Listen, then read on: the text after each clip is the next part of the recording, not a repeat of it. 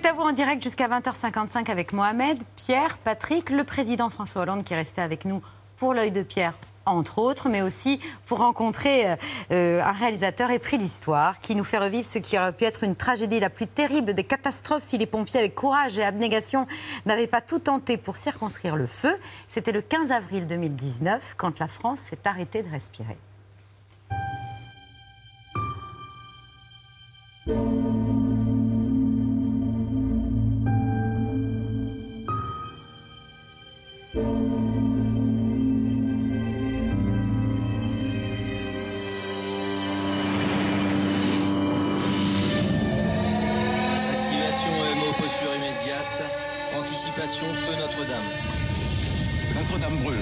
Les partir de partout. Les officiels, les politiques, les célébrités. On va avoir deux feux à gérer.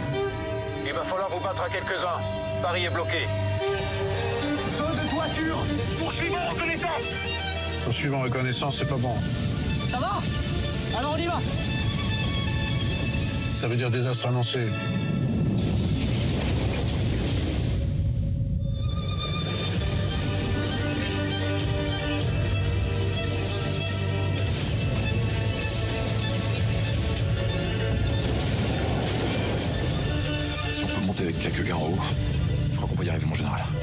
Mes hommes, on se porte volontaire. On a demandé des lances supplémentaires et du renfort Il n'y aura pas de renfort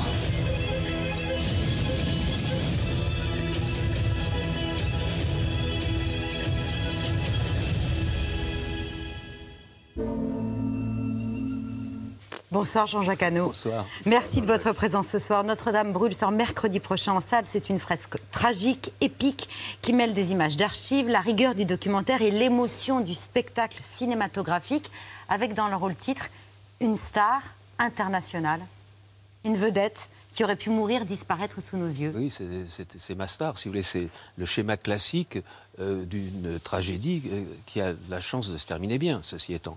Mais, mais c'est vrai que structurellement, bah oui, j'ai une star hyper connue, la plus célèbre dame de France, et qui est attaquée par le plus charismatique des démons, le feu, qui est un acteur fabuleux, parce que extrêmement dangereux, mais tout à fait charmant.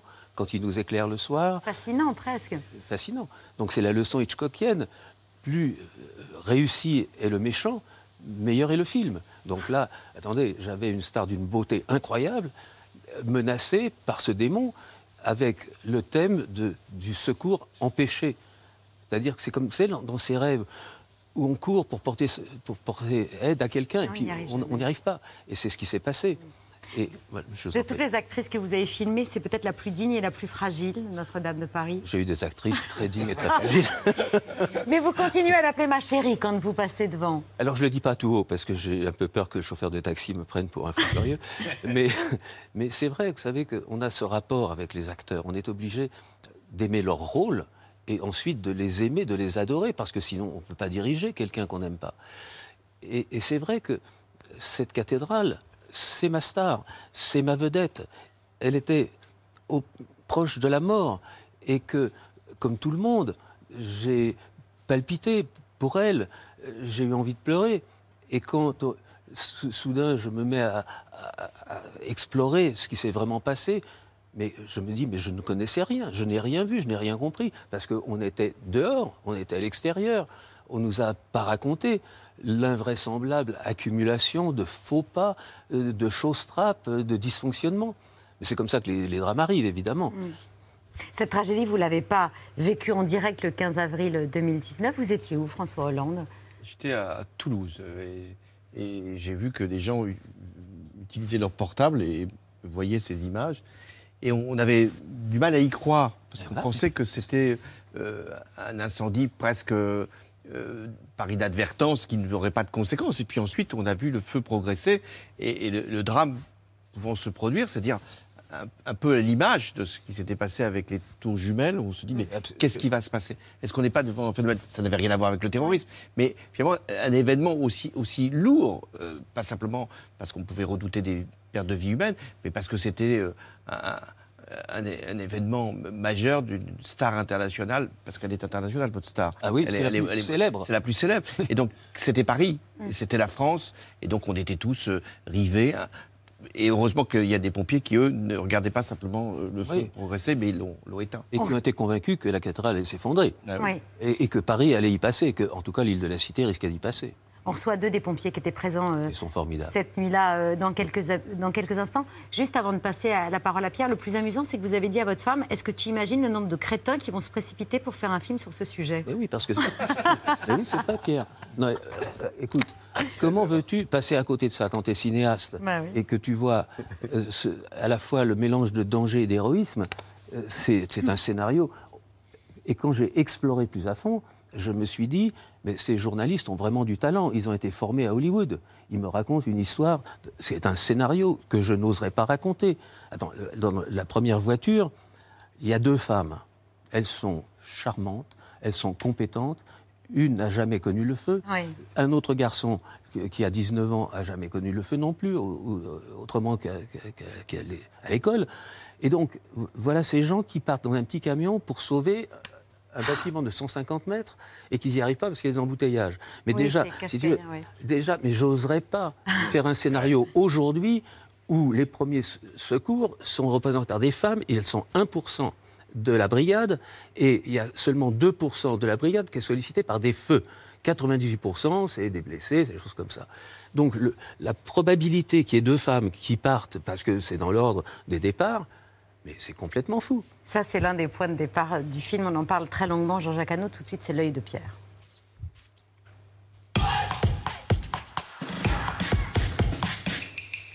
Un œil consacré ce soir, euh, Pierre, à l'écrivain et scénariste Georges Samprin. Il est né en Espagne en 1923. Il a écrit presque tous ses romans en français. Il a reçu le Goncourt et le Féminin et beaucoup d'autres distinctions. Il était l'un des invités préférés avec euh, Jean d'Ormesson, Bernard Pivot. Il avait 87 ans quand il est mort en 2011. Vous l'avez très bien connu. Vous étiez amis, je crois. Et si vous en parlez ce soir, c'est bizarrement parce que se joue Real PSG. Eh oui, je ne reviendrai, Babette, sur euh, euh, le football qu'à la 93e minute de mon œil, euh, pour faire durer le suspense. Je vois le sourcil de Jean-Jacques qui se lève parce qu'il a fait un des plus grands films autour du football avec coup de tête. Et, et puis, François Hollande, on connaît sa passion pour le foot. Donc, Georges Samprin. Georges est né à Madrid dans une famille très bourgeoise, mais plutôt libérale. En 39, c'est la victoire de Franco après la guerre civile espagnole. Sa mère est morte jeune et avec son père, il s'installe à Paris. Il y poursuit ses études au lycée Henri IV. Il y manifestera avec les étudiants gaullistes et communistes dès le 11 novembre 1940. Et en 41, il obtient le deuxième prix de philo au concours général. Son français est décidément plus que parfait. En 1939, quand je suis arrivé, après la fin de la guerre civile espagnole, j'avais 16 ans. Je lisais le français correctement, je l'écrivais un petit peu, mais je le parlais très mal. Et donc, pour tout le monde, j'étais étranger. Alors j'ai voulu, par une ruse de guerre, effacer cette condition de rouge espagnol de l'armée en déroute, et donc euh, apprendre le français pour être absolument indiscernable. À ce moment-là, je ne pensais pas à écrire en français, je pensais que j'écrirais en espagnol, ce qui était prévu depuis que j'avais 7 ans. Et au bout de deux, mois, j'étais inidentifiable. Personne ne savait plus que j'étais rouge espagnol. Alors quand on, arrive qu'on a 16 ans et qu'on découvre en même temps Baudelaire, Gide, Rimbaud, c'est c'est évidemment un coup de foudre.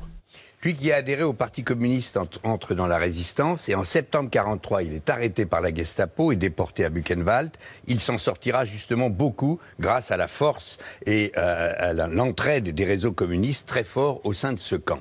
C'est donc en français qu'il écrira plus tard Le Grand Voyage, son premier grand ouvrage sur les camps, thème qu'on retrouvera euh, de manière encore plus fondamentale euh, dans l'écriture ou la vie. Il sera un très grand scénariste, important pour La guerre est finie d'Alain Resnais en 66, puis pour Z et l'aveu de Costa Gavras. Ce dessin exceptionnel l'amènera également entre 88 et 91, après la mort de Franco, à être ministre de la Culture espagnole dans le gouvernement de Felipe González, au temps de ce qu'on a appelé la Movida, voilà un franco-espagnol qui aura, lui, réussi ses allers-retours.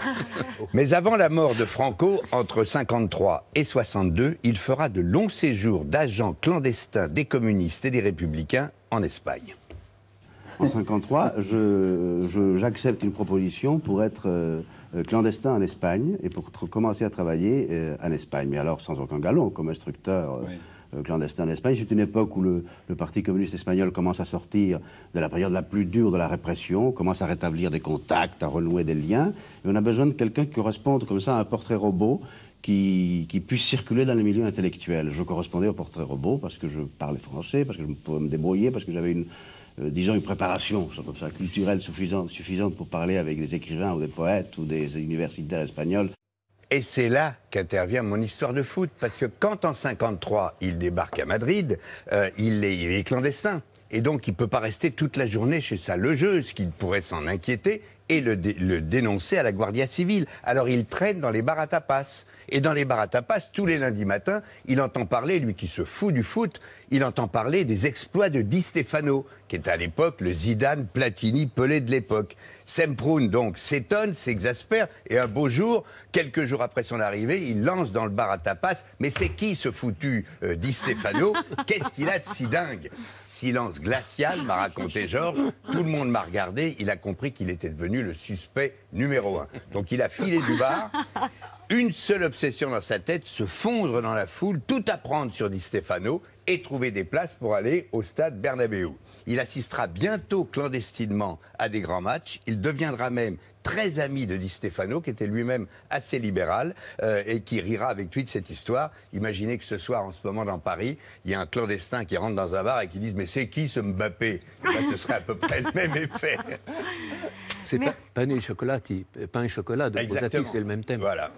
Ça vous a amusé euh, Oui, euh, amusé parce que j'ai connu euh, Georges Semprin. Oui. Et donc c'était un être euh, extrêmement euh, cultivé et esqui euh, et qui finalement avait quand même un accent espagnol contrairement à ce qu'il prétend. On arrivait à, à- à le reconnaître. Et je ne sais pas s'il aimait le foot, mais puisque je suis resté, je voulais mettre à l'épreuve Pierre Lescure, Ouais. qui est un spécialiste de cinéma comme chacun sait, spécialiste de musique comme chacun sait, mais qui se prétend spécialiste de football. Euh, je- donc, euh, euh, Di Stefano, joueur euh, emblématique du Real de Madrid, a- ensuite a été rejoint par un joueur français. Raymond Coppa. Donc, il a répondu à la première question.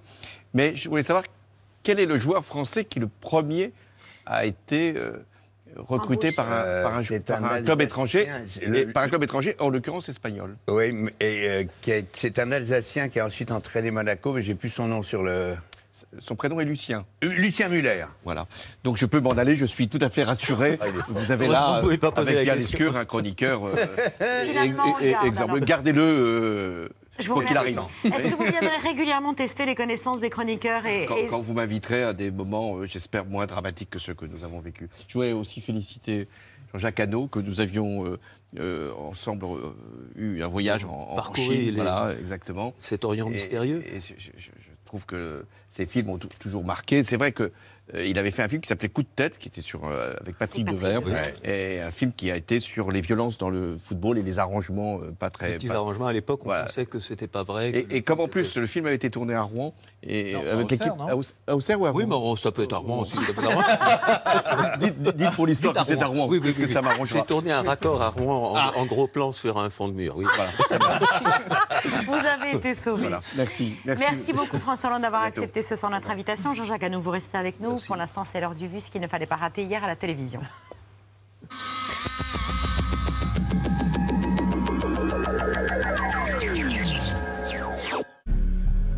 Le monde est obsédé par le sexe des femmes et leur sexualité.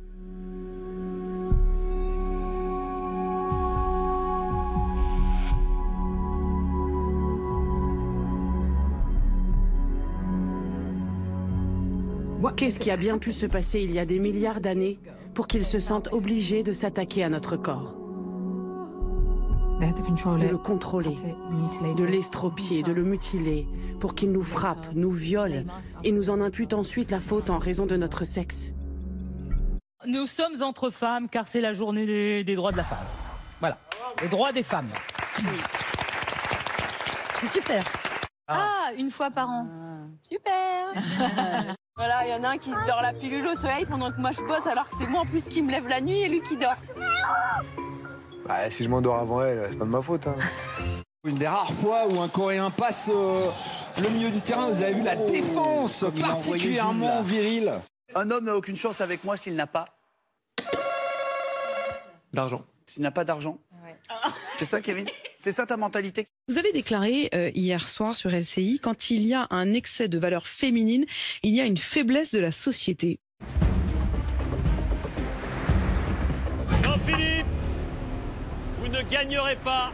Vous aurez la satisfaction d'être le meilleur des hommes sur cette épreuve individuelle. Et vous laissez la victoire à trois femmes qui se battent.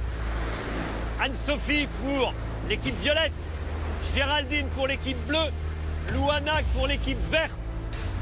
Quoi qu'il arrive, c'est une femme qui va l'emporter. Le président de la République a voulu faire en sorte que l'égalité femmes-hommes ce soit la grande cause de son quinquennat avec un premier grand pilier qui est la lutte contre les violences. Ça a tellement bien marché si vous me permettez euh, cette ironie, euh, qu'il a annoncé hier soir que ça allait à nouveau être la grande cause du deuxième quinquennat s'il en fait un deuxième.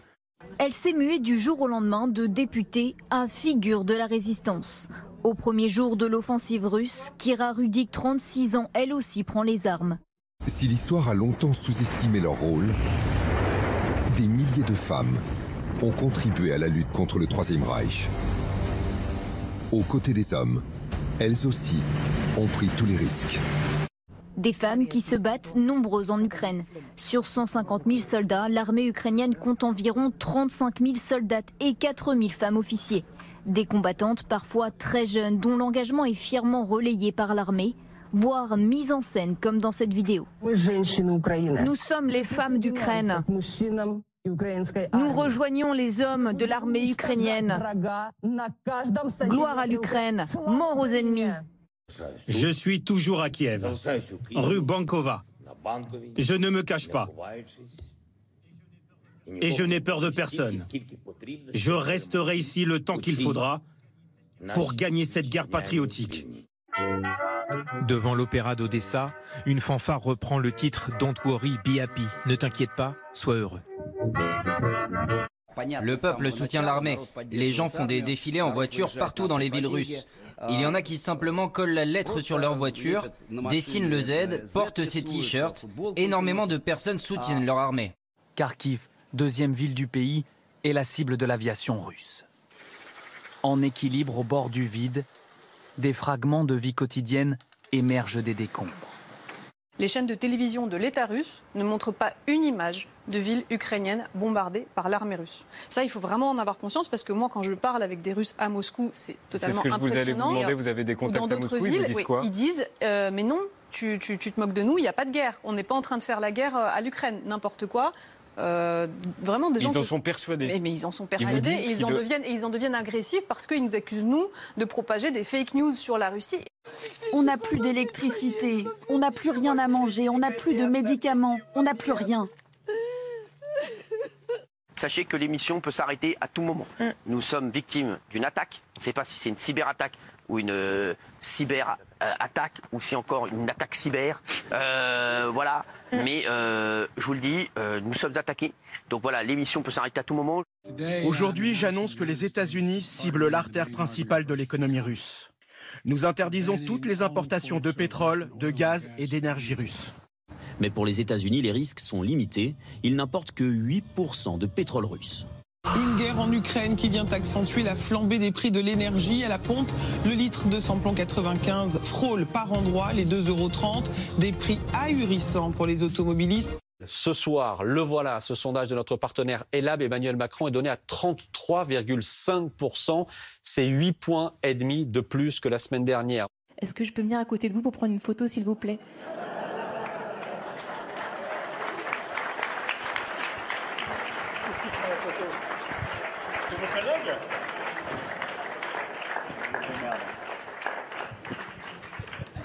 Ça, c'était pas préparé. Hein. Voilà, donc euh, aucune relance, aucune contradiction, pas de journalistes qui ont pu poser des questions. Sachez déjà que votre générosité est totalement bouleversante. On peut être fier d'être français, fier de votre générosité, de votre soutien. 7 millions 8 ont été récoltés pour la Croix-Rouge ce soir. 7,8 millions, c'est absolument formidable. 106 millions d'euros pour aider les Ukrainiens au terme d'un téléthon où les Néerlandais se sont donnés à fond. Une générosité récompensée par un geste supplémentaire du gouvernement qui a rajouté 15 millions d'euros. Voilà pour le vu du jour. Sauver Notre-Dame. La bataille a engagé 650 sapeurs-pompiers. Aura duré 9 heures. Les premiers camions venus de toute l'île de France arrivent vers 19 heures et envahissent le parvis. 40 minutes après le départ du feu. 10 hommes pénètrent au péril de leur vie dans l'enceinte de la cathédrale où un brasier se consume au-dessus de leur tête et alors que le plomb des toitures de la flèche a commencé à fondre.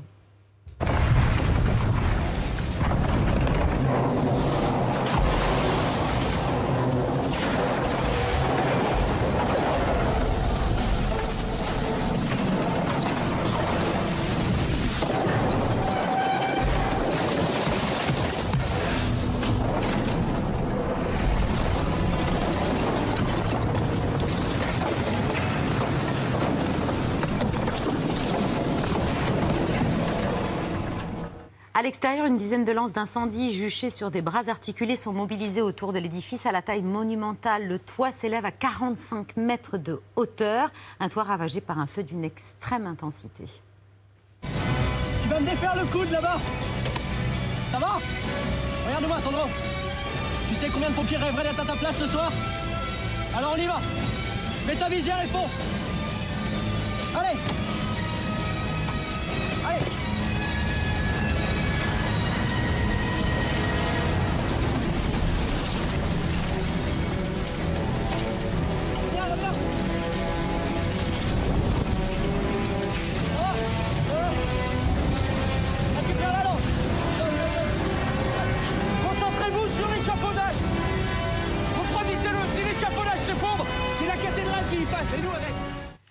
capitaine Alexis, bonsoir capitaine Franck, bonsoir à tous les deux. Alors vous n'êtes pas les acteurs du film de Jean-Jacques Hano, non, vous êtes les pompiers qui ce soir-là étaient engagés dans la bataille de Notre-Dame. Et si Notre-Dame est la superstar, les super-héros sont là à nos côtés. Ils sont modestes, les super-héros.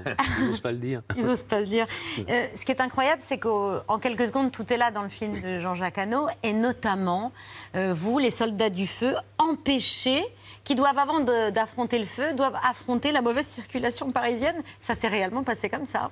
Oui, tout à fait. On est resté bloqué quelques minutes euh, dans la circulation. Des minutes qui pouvaient être euh, essentielles à ce moment-là? Ah, tout à fait. On gagne des minutes pour pouvoir arriver au plus près, au plus proche et le plus vite possible. Quelle a été votre première pensée quand vous êtes arrivé sur place, capitaine Franck? Euh, c'était gigantesque, c'était un feu hors norme. Euh, la hauteur était considérable. Euh, les, foyers euh, se propageaient à une rapidité impressionnante. Et puis, il y avait cette fameuse sauvegarde des œuvres qu'il fallait réaliser, qui était une priorité du commandant des opérations de secours. Une mission particulière. Et dont vous avez été chargé, on y revient très vite. Euh, la la Brigade des sapeurs-pompiers de Paris, constate que le toit de Notre-Dame n'est pas sauvable. Euh, le choix est donc fait de protéger les deux beffrois, les deux parties euh, qui protègent les tours. Vous avez été affecté, capitaine Alexis, au beffroi nord avec une vingtaine d'hommes. La hantise que raconte très bien Jean-Jacques, c'était que les cloches s'effondrent. Ah, effectivement, c'était le, fait que bah, le, sinistre pouvait consumer les, les poutres qui tenaient ces cloches, euh, qui pouvaient s'écrouler à tout moment. Vous avez évolué dans cette charpente du beffroi nord. C'est extrêmement bien montré dans le film de Jean-Jacques en avançant sur un escalier qui s'est effondré sous vos pieds. Et vous avez vraiment cru que cette chute pourrait être fatale? On se demande forcément ce qui nous arrive euh, à, à ce moment-là. Effectivement, bah, après, le, le- la mission reprend le dessus et puis euh, on, on reprend le, le cours de l'action qui est en cours et puis c'est Ce qui s'est passé, c'est que vous avez été retenu in extremis par euh, la bonbonne d'oxygène qui est calée dans votre dos. C'est ça, c'est la bouteille d'air qui est, qui est dans notre dos qui, qui m'a permis de, de rester euh, accroché à cet escalier. Et vous êtes remonté à la force des bras. Et vous nous racontez ça comme si c'était votre quotidien. C'est pas tout à fait le cas, quand Ça même. reste ex- extraordinaire malgré tout.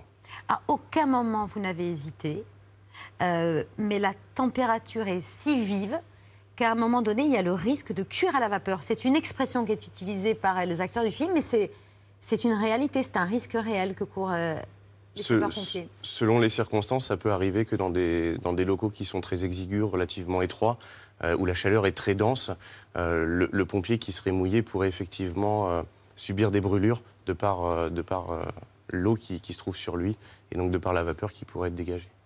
Euh, et on voit aussi les projections de plomb extrêmement dangereuses. Vos tenues ont été sérieusement en- endommagées. Votre casque également que vous deviez rapporter ce soir et que vous avez conservé. Casque effectivement. de cette intervention. J'ai- pas donc du coup le, le casque ce soir malgré tout, mais effectivement nos, nos casques ont été euh, stigmatisés, euh, mais ils sont stigmatisés de toute manière à, à toutes les interventions d'une certaine manière par, par y a les traces. les euh, traces euh, de, de Notre-Dame sur ce casque. certains en portent effectivement. Séquence époustouflante euh, dans le film, on en a vu tout à l'heure une partie, l'effondrement de la flèche et de la, et de, Et de la voûte, euh, c'est à couper le souffle. Et à propos de souffle, euh, cet effondrement provoque un effet de souffle qui referme les deux portes euh, magistrales de, de Notre-Dame sur euh, bah, vous-même, sur euh, une vingtaine de pompiers à l'intérieur. On, on voit ce Et tout petit quasiment toutes les portes, toutes les portes ont été fermées, soit par le souffle de cette masse qui dégringole, ces 75 mètres cubes de débris enflammés, donc qui pousse et qui pousse d'abord les sièges. C'est-à-dire qu'on a retrouvé les sièges écartés. Donc dans l'effet spécial, j'ai euh, des écarteurs de sièges synchrones avec la chute de 75 mètres cubes de, de moellons et, et de poutres enflammées. Et ensuite, il y a eu cette, perforation a fait qu'il y a eu une flamme gigantesque qui a aspiré et du coup les portes qui n'étaient pas fermées par ce souffle-là ont été fermées par le souffle d'aspiration. On va voir juste cette toute petite séquence euh, d'effet de souffle.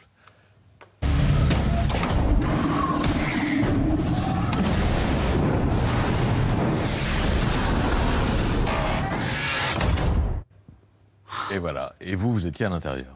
Exactement. Et donc, vous avez entendu ces bruits, vous avez ressenti ce, ce grand mouvement. Que- comment on ressent ça? Alors très honnêtement, à l'intérieur, j'ai entendu un bruit sourd.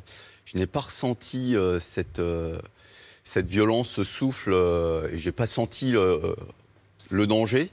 Je n'ai pu me resituer dans le temps qu'après avoir fait ce qu'on appelle un retour d'expérience avec euh, une timeline qui nous a permis de nous resituer.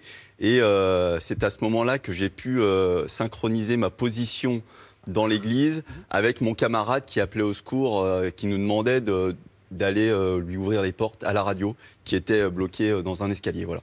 Donc c'est simplement quelques jours après, lorsqu'on s'est tous retrouvés pour débriefer de l'intervention, que j'ai pu, que j'ai su que j'étais à ce moment-là dans la cathédrale. Mais très sincèrement, je n'ai pas ressenti euh, vraiment euh, cet effet-là.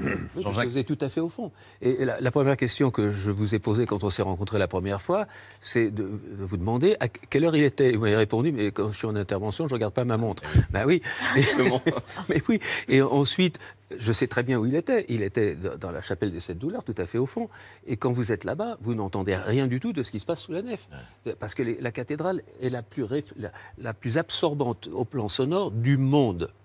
Il faut 12 secondes pour qu'un son s'y parvienne. Oui, c'est c'est un enfer. Elle est très particulière, Notre-Dame. Donc c'est tout à fait la vérité, et je le montre partiellement dans le film, que au fond, là où était le capitaine Franck, ben, on ne pouvait pas véritablement savoir ce qui se passait de l'autre côté. Moi, quand j'ai visité récemment la cathédrale avec le, avec le général, il hurlait pour m'appeler. Euh, il était dans le transept, moi j'étais au fond du cœur, c'était pas tellement loin, je l'entendais pas.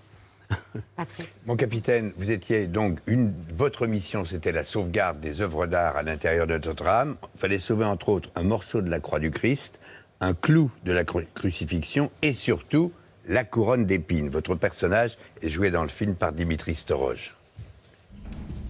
Padre, aumônier, regardez, on l'a trouvé. C'est pas la bonne.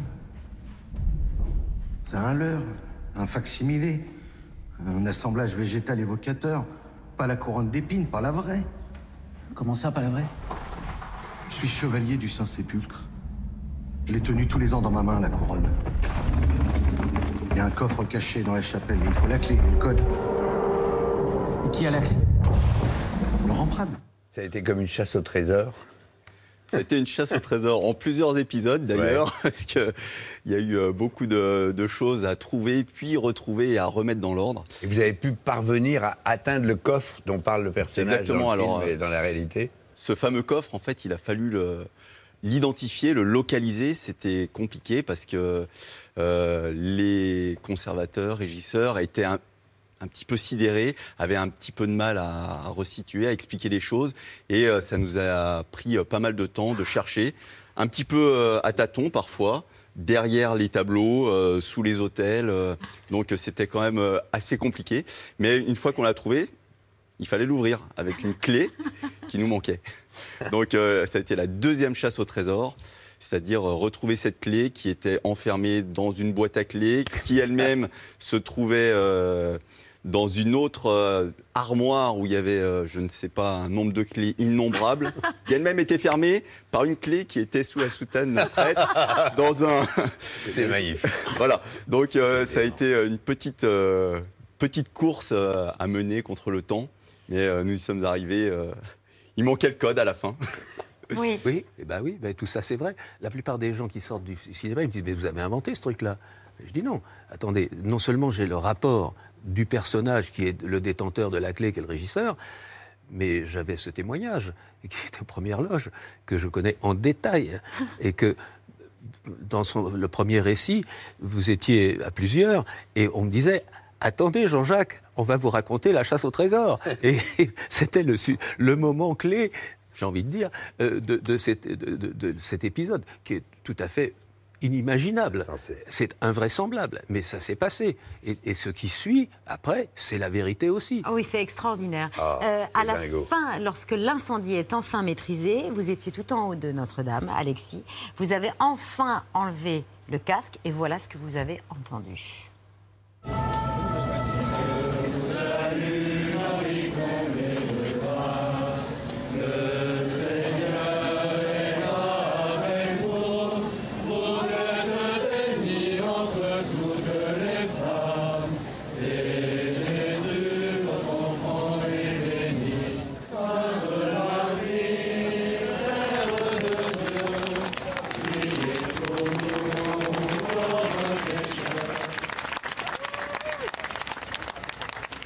Des chants et des applaudissements là qui saluent votre départ, le départ des camions de pompiers. Franck, quand vous êtes parti à 5 h du matin, le plus dingue, c'est que euh, les cierges étaient toujours allumés à l'intérieur de la cathédrale. Exactement, malgré euh, l'effondrement, le courant d'air que l'on a évoqué, euh, pas mal de voilà, pas mal de, au cours de ce sinistre. Malgré tout, les cierges brillaient toujours à la fin et il y avait cette fameuse croix dorée qui était illuminée. C'était, il y avait quelque chose d'un peu euh, un peu mystique, un peu spirituel, euh, que l'on croit ou pas d'ailleurs, mais euh, c'était assez euh, particulier. L'am- L'ambiance était, était spéciale à 5 h du matin. Voilà, sur le départ, un petit peu fatigué, mais Après avoir voilà. sauvé Notre-Dame. Jean-Jacques Hano, il y a une séquence qu'on qu'on découvre euh, dans votre film. Le président Emmanuel Macron euh, avait été accueilli dans un faux poste de commandement, un PC miroir pour laisser travailler euh, le, tranquillement le vrai poste de commandement. On découvre les images euh, lors de cette opération. Vous avez également tourné à nouveau des scènes pour le film. On voit Anne Hidalgo dans son bureau à, à la mairie de Paris. C'est une bonne comédienne, Anne Hidalgo? Oui.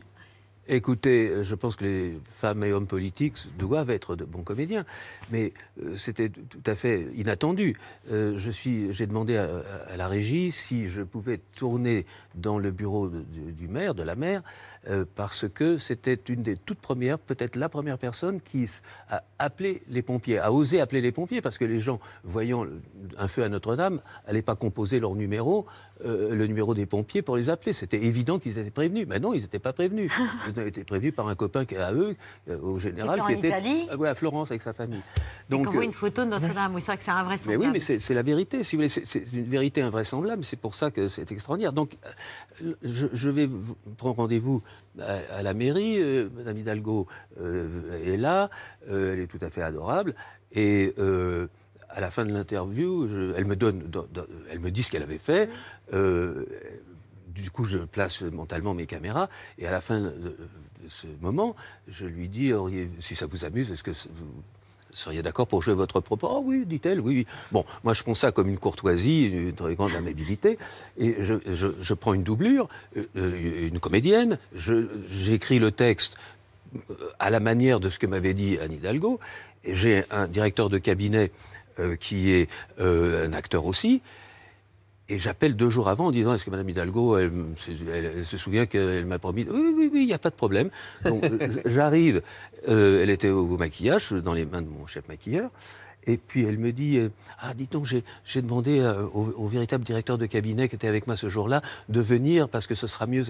Et du coup, je vais tout penaud voir mes acteurs en leur disant bah, écoutez, je suis désolé. Euh, Anne Hidalgo vous prend votre boulot. un changement de programme. Et euh, j'ai fait qu'une prise avec elle parce que je lui ai dit écoutez, vous vous souvenez de ce que vous avez dit, ce que vous avez fait? Ben oui, ben faites la même chose. Notre-Dame brûle, ça sort mercredi en salle. Merci, messieurs. Capitaine Alessi, capitaine Franck. Et, euh, vous avez été décoré de la médaille de la sécurité intérieure, échelon bronze, agrafe notre-Dame de Paris pour ce sauvetage euh, de la cathédrale de la Stère internationale de Jean-Jacques Hano. Merci beaucoup à tous les deux d'être venus ce soir sur le plateau de C'est à vous. Euh, filmer un brasier, vous l'avez déjà fait, Jean-Jacques, pour la guerre du feu, au nom de la rose. Vous faisiez brûler une bibliothèque de cinq étages. Le feu, qui a une dimension, on l'a dit, cinématographique, spectaculaire, fascinante, mais aussi ancestrale et poétique quand il s'agit du feu de cheminée, euh, auquel Philippe Delerme, dont Philippe Delerme a fait l'éloge, lui que tout inspire. La première gorgée de bière, la sieste, le trottoir au soleil, la beauté du geste ou encore la ville de New York. I want to be a part of it. New York, New York. J'ai rêvé New York, j'ai rêvé New York, j'ai rêvé New York, New York City sur le sol. Hey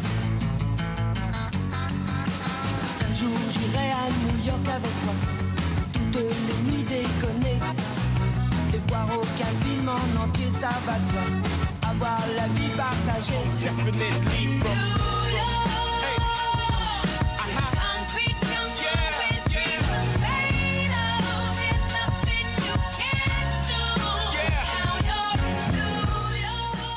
Et attendez, en mettant mes lunettes, on va pouvoir. Bonsoir euh, Philippe Delerme. Bonsoir.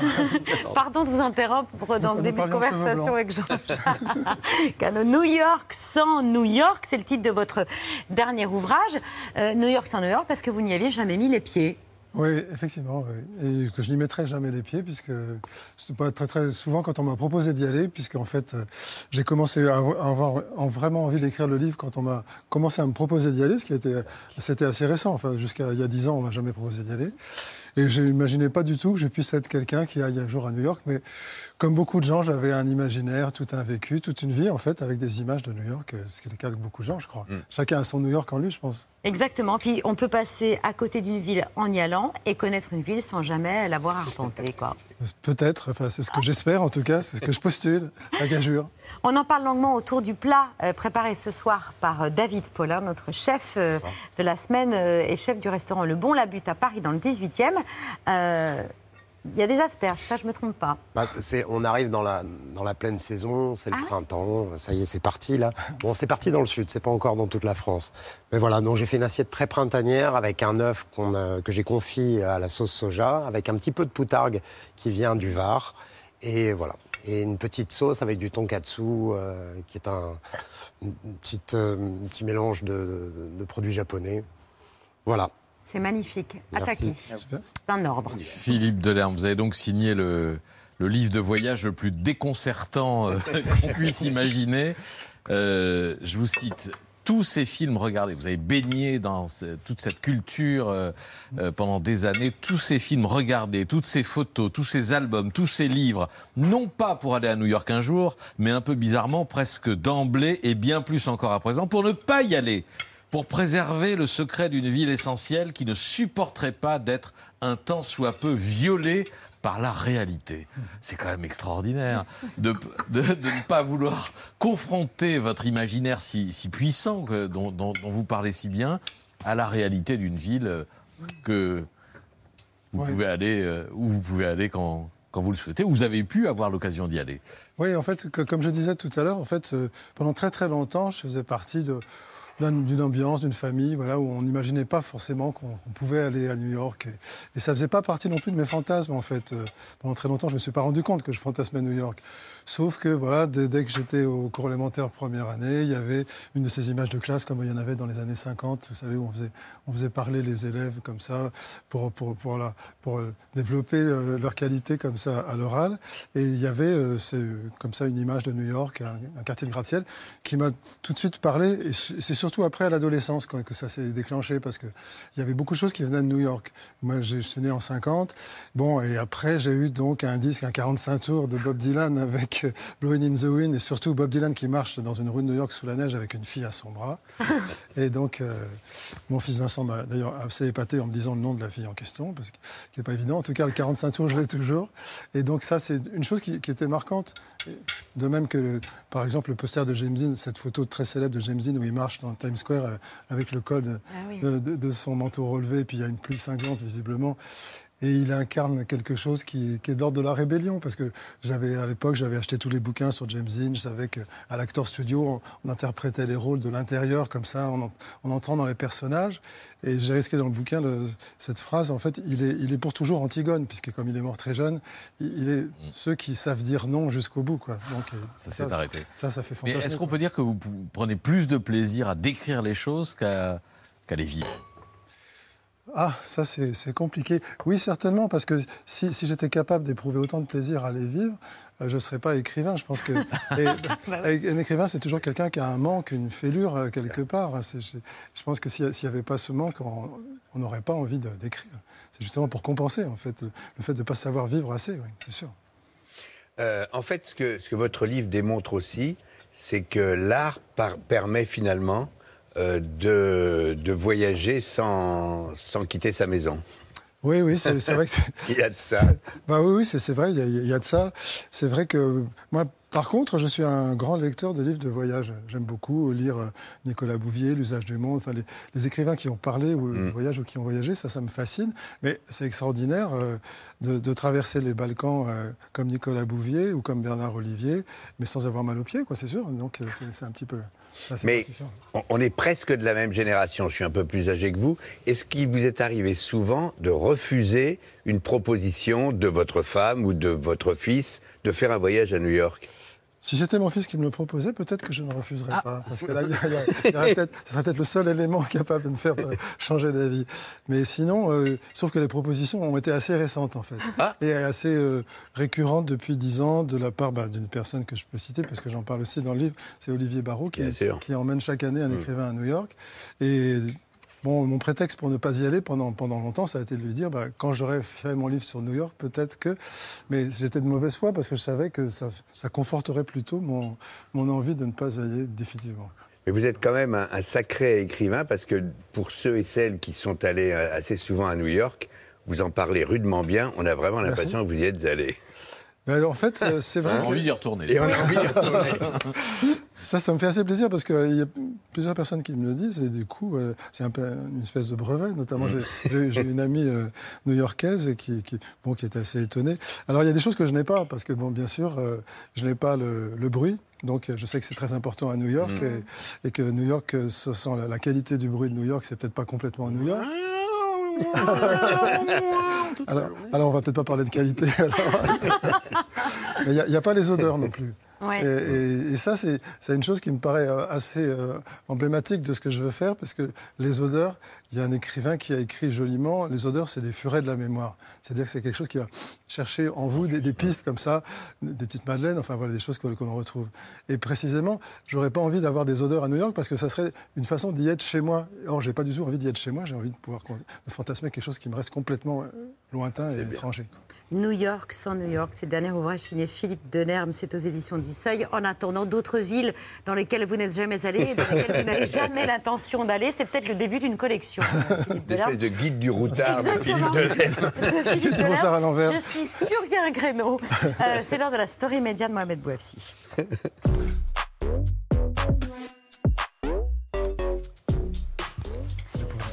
le monde de la culture en soutien à l'Ukraine. Oui, parce qu'on a beaucoup parlé du monde du cinéma, du monde du sport, mais on peut aussi citer euh, le monde de la musique qui rend hommage à toutes les victimes ukrainiennes de la guerre. Ce soir, la chef d'orchestre Ariane Machiak va jouer l'hymne ukrainien pendant la cérémonie des victoires de la musique classique sur France 3.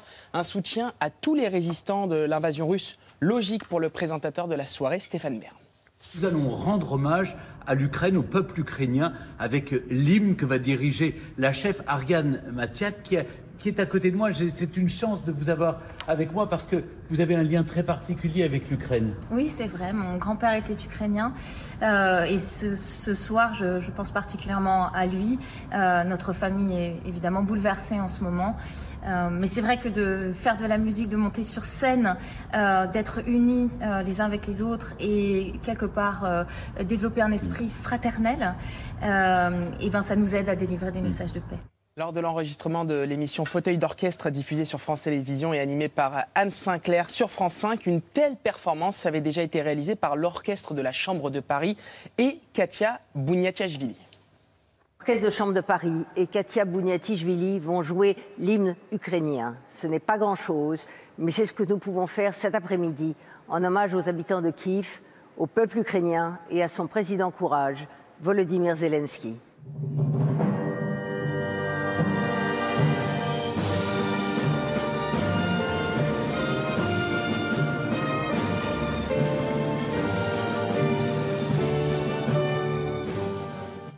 Vendredi dernier, euh, la chanteuse ukrainienne Jamala était l'invitée de la sélection allemande pour euh, l'Eurovision. Elle est désormais réfugiée en Turquie. Dès son arrivée sur scène, l'émotion a submergé la salle. Elle a chanté 1944, une chanson qui rendait hommage à la déportation du peuple tatar enclimé par les Russes en 1944. Jamala.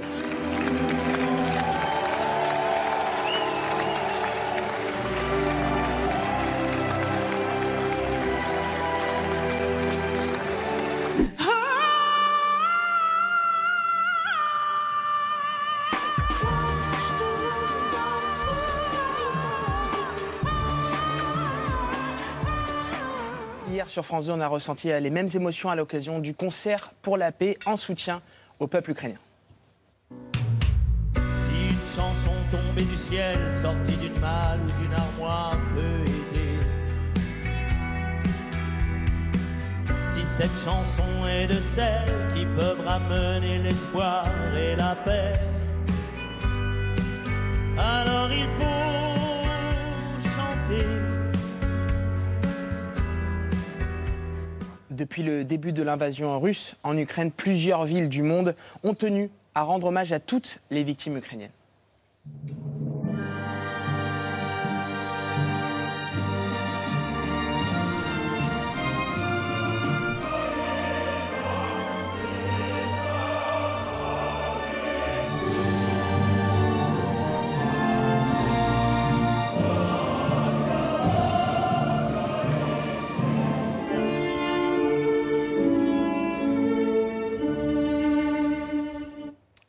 De la musique classique, ça démarre dans une vingtaine de minutes sur France 3 avec Stéphane Bern et Ariane Mathiak. Merci beaucoup Mohamed. On conclut l'émission ce soir, comme tous les soirs, par les actualités de Bertrand.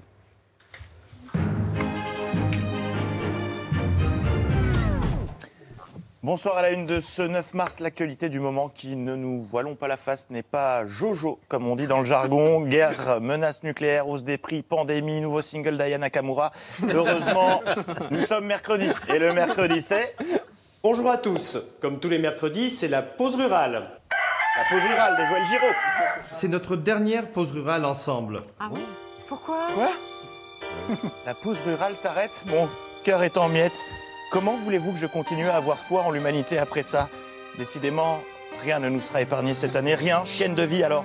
Salut Joël, et merci pour tout. Non, vraiment, la planète entière se barre en quenouille. On sait pas pourquoi. Quelle époque Si, parce que c'est Jacqueline Gouraud qui prend le relais à son poste Ah chaise musicale. Ok, d'accord. Mais la pause rurale, c'est Joël. Bah oui. Voilà. Pardon, merci pour l'info. Et dans cette époque, quand on pense avoir tout vu, tout entendu, on allume France 2 et là, 2 millions de réfugiés, euh, quelle doit être la politique de la France en la matière? Les accueillir quand ils souhaitent venir chez nous. Ils sont des réfugiés de guerre, sont des femmes, des enfants, euh, des personnes âgées. Euh, évidemment, il faut les accueillir dans les meilleures conditions possibles. Oula, euh, quelqu'un a mis un truc dans son verre? Vous êtes sûr qu'elle est dans son état normal? Évidemment, il faut les accueillir dans les meilleures conditions possibles euh, pour qu'ils puissent euh, repartir dans, dans leur pays euh, quand la guerre sera terminée. Ah oui, ça va, elle est pas mal. J'ai j'ai cru qu'elle avait changé. Non, non, j'ai eu. Ouais. Toute autre chose. Euh, J'ai euh, j'ai un secret. Je- ça me ferait du bien d'en parler, mais j'ai pas envie qu'il ne- s'ébruite trop. Ah, À bah c'est, vous êtes au bon endroit. Je pourrais ne pas le confier? Ah si, je sais, à Alexis Corbière. Si Jean-Luc Mélenchon est élu président dans deux mois, est-ce qu'il continue les livraisons d'armes à l'Ukraine? Non, nous, on a dit depuis. Vous arrêtez entièrement. Mais plus rien. premièrement, il y en a très peu. Vous parlez des armes françaises. Franchement, c'est des gilets pare-balles et, et quelques missiles anti-chars. Mais quel- pour Vous avez la liste, vous, des. Pardon? Vous avez la liste des armes fournies par la France? Eh bien, je vais vous dire, je siège à la commission défense et armée et je ne dois pas vous dire. Eh ben, c'est pour ça que je vous pose la question, parce qu'on ne la pardon. connaît pas, vous venez de nous la donner. Allez, on s'étire, on plie les bras et on rame. Vous pouvez nous dire ce que la rien, France a mais ça peut, ça peut ressembler à ça. Mais Ah bah, vous venez quoi de le qu'il en dire. soit, j'en sais, euh, du moins. J'avais cru comprendre qu'il y avait un secret défense sur cette question, mais je me suis peut-être trompé. Écoutez, quoi qu'il en soit, euh, et La France a livré des missiles. je- ce que je veux vous dire, c'est que le matériel. Alexis Corbière, vous venez de le dire, les auditeurs, les livré, mais l'ont les entendu ont entendu des choses, mais non, mais qu'importe, c'est pas, pas- Je ne sais pas le détail, mais ça ressemble Ah si, commission. Ça ressemble manifestement à cela. Ah, médaille d'or d'aviron pour Paris 2024. Euh, allez, petit jeu du mercredi, on joue avec Anne Hidalgo euh, qui rencontrait les PME ce matin. Attention, défi, combien de fois Anne Hidalgo est-elle capable de placer le mot champion en un minimum de temps, le tout dans une phrase euh, un peu bancale Top Elle maintient aussi à côté de ces champions euh, d'autres champions sur les territoires qui sont les PME et qui font que les gros champions arrivent aussi à rester des champions. Bah, c'est gagné. C'est gagné. À part ça, lundi, huit candidats faisaient face aux Françaises sur LCI, parmi lesquelles celle, et j'ai reçu beaucoup de courriers à ce sujet, je n'ai pas parlé depuis 48 heures, deux jours. Deux jours, c'est très long. Nous, les femmes, on a des voix qui portent moins que celles des hommes. Et en politique, les hommes essayent toujours de couvrir la voix des femmes. Oh Oui. Alors, juste comme ça, je me dis, est-ce qu'on n'en profiterait pas pour relooker le jingle? I'm alive. Oh Bah si, bah si. Il y, y a des matins comme ça où c'est pas facile. Et en ce moment, par exemple, imaginez, il fait encore frisquer dehors le matin. On préférerait traîner un peu sous la couette, mais malgré tout, on fait l'effort de se lever. On se traîne pour se préparer. On n'a pas envie, mais on se dit que la journée va malgré tout bien se passer. On arrive à son premier rendez-vous de la matinée. Il n'est même pas encore 9 h du matin. Et la journée démarre comme ça. Bonjour Valérie Pécresse. Bonjour. Vous êtes la candidate euh, LR à l'élection présidentielle. On est à 33 jours maintenant euh, du premier tour. Votre situation, elle est euh, difficile, douloureuse même pourrait-on dire. Vous passez cinquième derrière Emmanuel Macron, derrière Marine Le Pen, derrière Jean-Luc Mélenchon ou Éric Zemmour. Qu'est-ce qui va pas, Valérie Pécresse? Vous tenez le coup? Ça va, il n'y a pas de moment où vous dites c'est c'est dur ou c'est plus dur que ce que j'imaginais. Merci d'avoir répondu à mes questions. J'ai moins 32 dans le premier tour. Et bonne journée, il y a des jours que c'est pas facile. En revanche, il y a une chose qu'on ne pourra jamais enlever à Valérie Pécresse, c'est cette capacité qu'elle a à chaque fois qu'elle se retrouve dans une situation délicate de retomber sur ses pattes grâce à des arguments imparables et ce depuis toujours. Valérie, pourquoi tu manges pas ta fraise?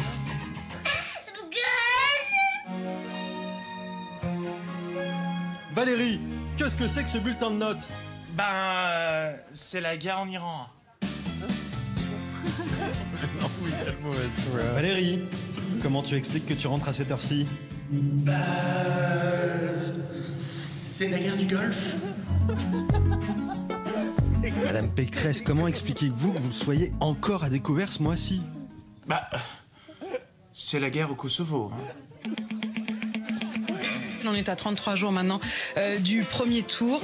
Votre situation, elle est euh, difficile. Qu'est-ce qui va pas, Valérie Pécresse? Bah, Je crois qu'aujourd'hui, euh, la guerre en Ukraine euh, écrase tout. Quand on n'a pas d'idée, on a des perruques. dans, dans le reste de, de l'actualité, cette info. Oh non, vraiment, oh la barbe, tous les soirs l'alerte CSA, temps de parole. Bon, d'accord. On en doit à qui? Nicolas Dupont-Aignan. Mais il vient demain. On lui en doit quand même combien? 8 secondes? Voici donc 8 secondes de temps de parole pour le candidat de Debout la France. Le deuxième point qui me paraît fondamental, il y a le temps, c'est bien. Je cherchais le, le temps. Euh, le deuxième point qui me paraît fondamental, c'est évident, c'est Ah ben non, on a dit 8 secondes, voilà. Et ça compte. On referme ces actualités avec cet interprète en langue des signes australien qui va vous faire relativiser si vous pensiez avoir passé une sale journée. Post 2011, there was a program that the state government. Voilà, à ce niveau-là, c'est pas un pigeon, c'est un canadair.